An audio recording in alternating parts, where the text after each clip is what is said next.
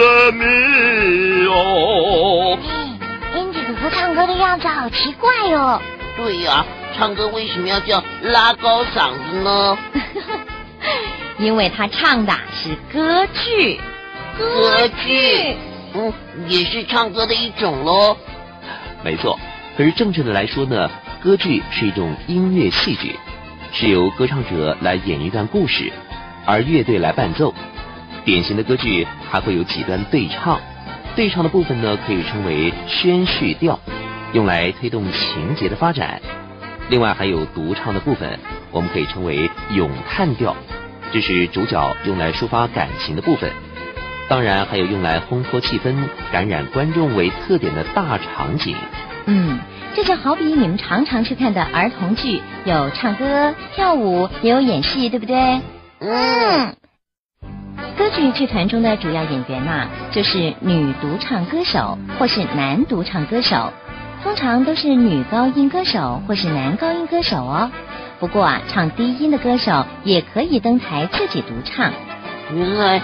歌剧需要能唱高音的歌手，难怪安吉哥哥刚刚拉高了嗓子在唱，原来是这个原因哦。我想是吧。歌剧最早起源于意大利，情节的来源是古代的传说故事。歌剧的脚本称为歌剧剧本，就是改编这些传说故事而来的。另外呢，也有些歌剧的剧本是特别为了某位作曲家来写的。不过，作曲家只是偶尔写写剧本和作曲而已。嗯，歌剧到后来呢，也渐渐的出现了政治或者是历史的题材哦。歌剧要怎么唱，怎么演呢？要演出一部歌剧，就是得将音乐和戏剧融为一体，使歌剧的演出成为一幅吸引人的盛景。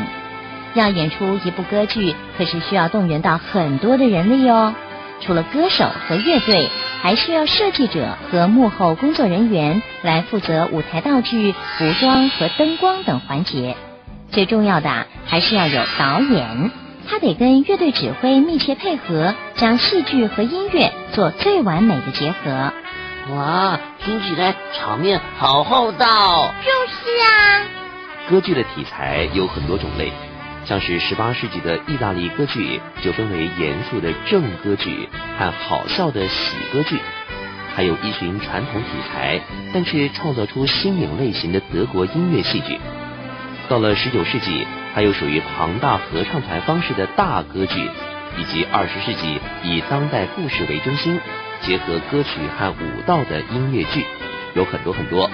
嗯，我想歌剧已经和电影差不多，因为都有演戏，也都有音乐哦。嗯，也对呀。有机会，艾利哥哥带你们去看看现代的歌剧吧，到时候你们就会知道我的唱腔啊，一点都没错的。好嘞。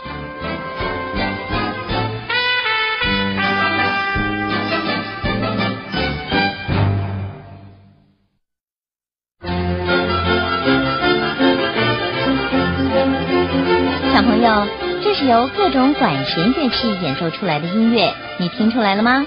下一次我们就要好好的介绍喽。